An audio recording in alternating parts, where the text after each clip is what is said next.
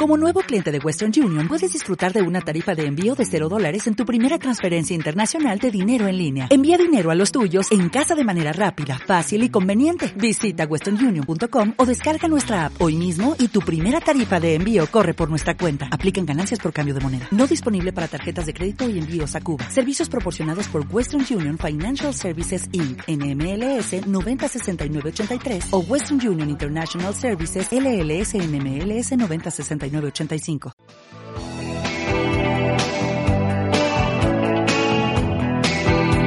Haga como si estuviera en su casa. Pase. Cuidado con el perro.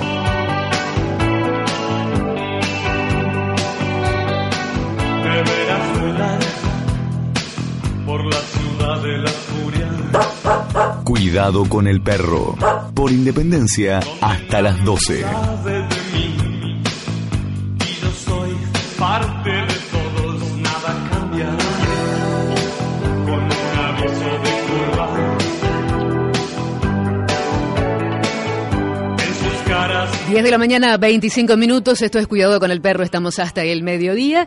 Y ahora estamos con eh, Mabel Novoa, que es directora del Centro Interdisciplinario de Género. De Estudios de Género. Estudios de Género. Mabel, ¿cómo le va? Buen día. ¿Qué tal? bienvenida. Encantada.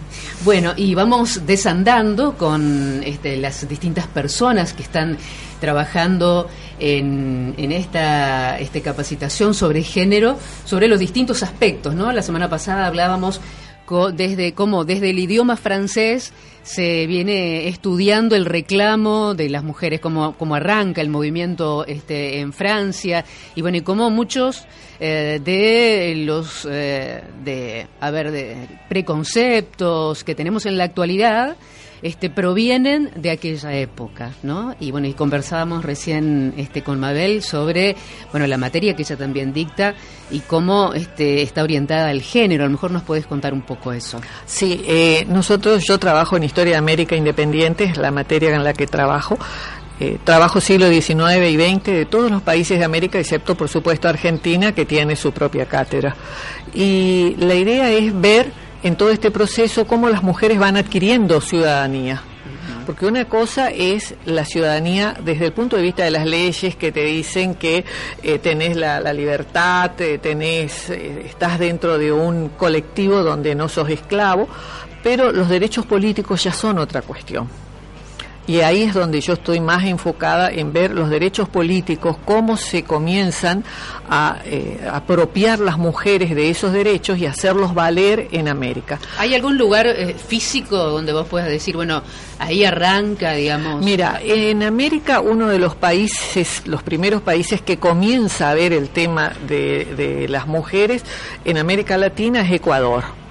Y en Estados Unidos en 1919, entre el 19 y el 21, es cuando le dan los derechos y las mujeres comienzan a votar. En Uruguay también están, en América Latina, uno de los primeros países que comienzan a hablar del derecho al voto de las mujeres. En el resto del mundo, bueno, tenés Nueva Zelanda, increíble, Noruega, que eh, empiezan a trabajar con el derecho al voto para las mujeres. Es decir, integrarlas a la vida del país, porque si no eran personas, pero no ciudadanas. Claro. ¿Y esto se da de, de alguna manera, coincide, hay alguna coincidencia en los países latinoamericanos?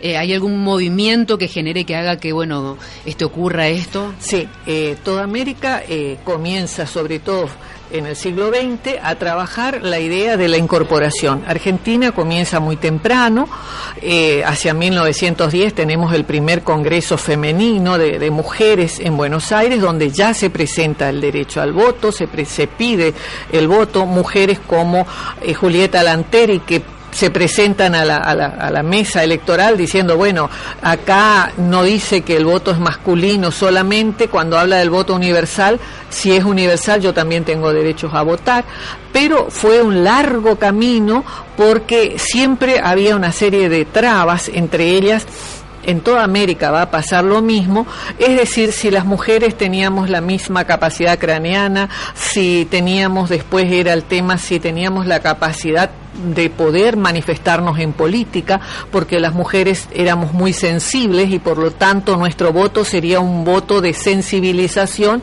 más que de, decisión política. Eh, después también se trabajaba con la idea de que los sacerdotes o los maridos podían influir. Entonces, si vos estabas en una casa que el marido iba a votar, ¿para qué ibas a votar vos si le ibas a hacer caso a lo que él te decía? Entonces, todo eso comienza a formarse y las mujeres comienzan a eh, hacer un movimiento muy fuerte feminista que luchaba por esa igualdad desde el punto de vista de lo social, de lo social y de lo político. Mabel, en estos movimientos feministas, cuando ves que las, las, mujeres empiezan a luchar, siempre hay varones igualmente que acompañan a las mujeres. Por ejemplo, en nuestro país estuvo, uno de ellos fue Alfredo Palacios.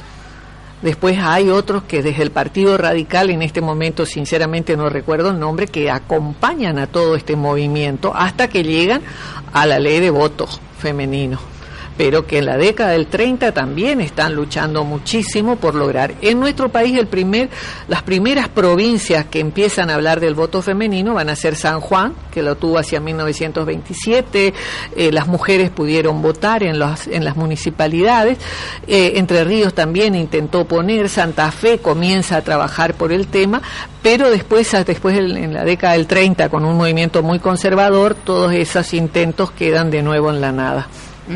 ¿Qué te parece que hace que eh, esto avance, ¿no? Por ejemplo, en nuestro país, una referente política como Evita es marcada como quien da la mano a este movimiento para decir, bueno, el voto llegue, ¿no? Como, eh, eh, como un empuje político de una mujer este, el que hace que esto llegue. ¿Te parece que, que es así o además se genera otra situación para que... Ahí se generaron varias situaciones. Por un lado, el, la diríamos, las mujeres socialistas que venían desde el Partido Socialista peleando por el derecho al voto, se sintieron como dejadas de lado con todo el proceso y sintieron que el voto salió como una concesión más que como una lucha de tiempo y de clases, es decir, de ir peleando por ese voto.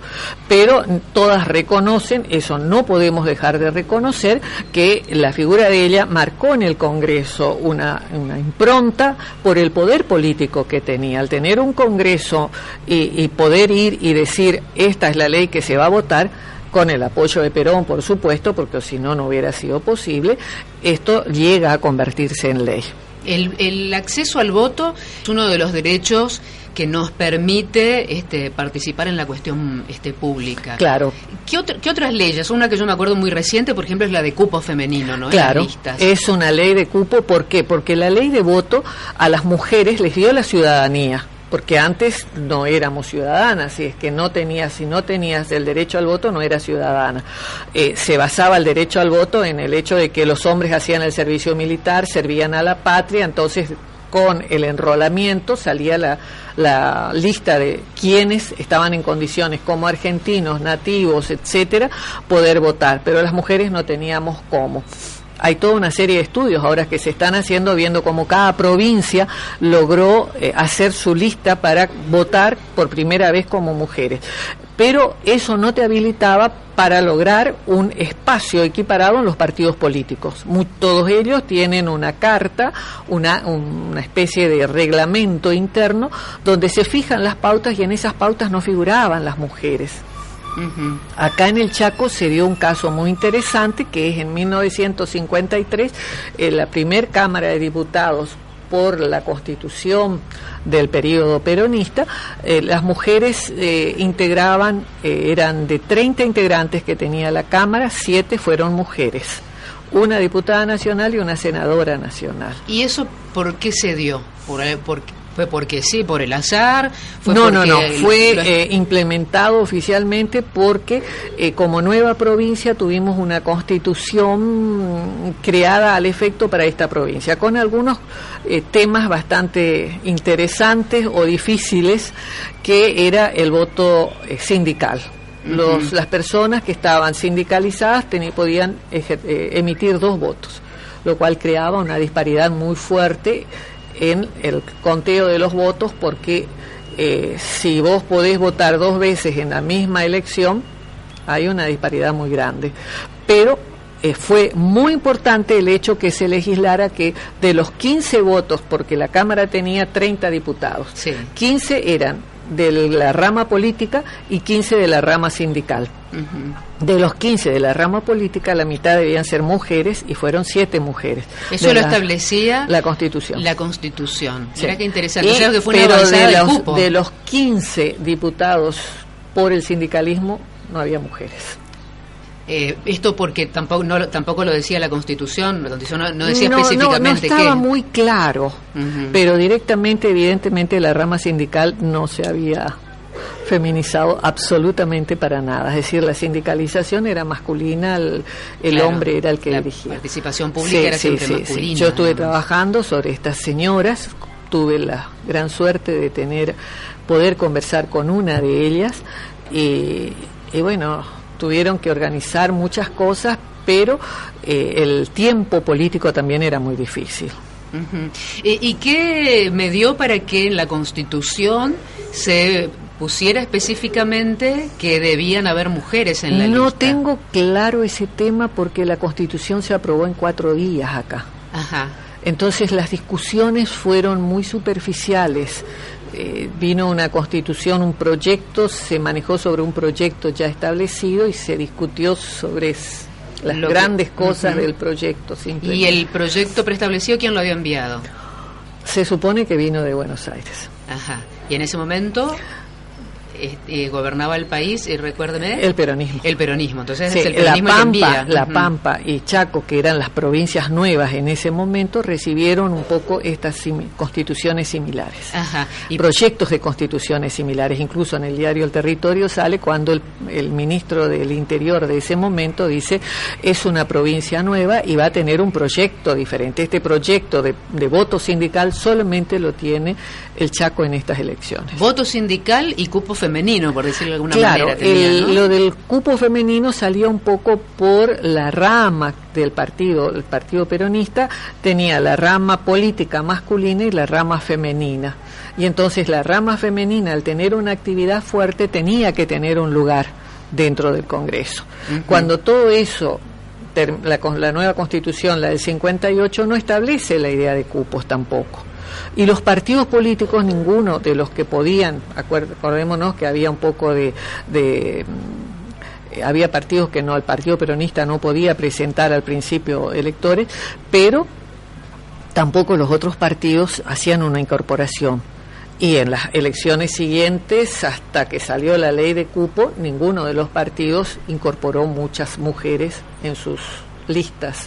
Así es que Son muy pocas. toda vez que no hubo una ley que obligara... Y este, obligaron al 30%, pero si vos pensás, el 50% de la población es. Más o menos sería, sería mujeres, Tendría que ¿no? ser, como siempre decimos, o hay algo- escritores que dicen, la ley de cupo puso también un techo. Tendría que ser un mitad y mitad, pero ¿por qué lo tiene que decir la ley? ¿Por qué lo tiene que decir la ley? ¿Qué te parece Ese a es el tema. Para mí no lo tiene que decir. No tiene que, que ser una lucha interna en los partidos. Si los partidos políticos no se eh, no incorporan a las mujeres en sus actividades, tampoco van a estar van a tener mujeres para presentar en sus listas partidarias. Pero lo Son que estás co- corroborando es que, por lo que venís estudiando, que si la ley no lo obliga, la cosa no aparece. No, No aparece, Así no que aparece. Son evidentemente- muy pocas.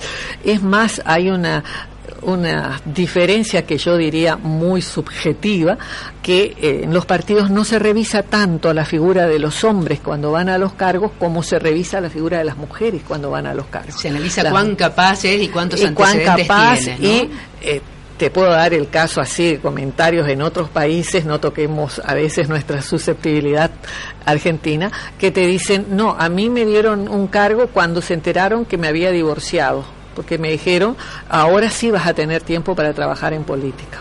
Es decir, el hecho de estar casada y con hijos es como una imposibilidad en dar tiempo al partido político.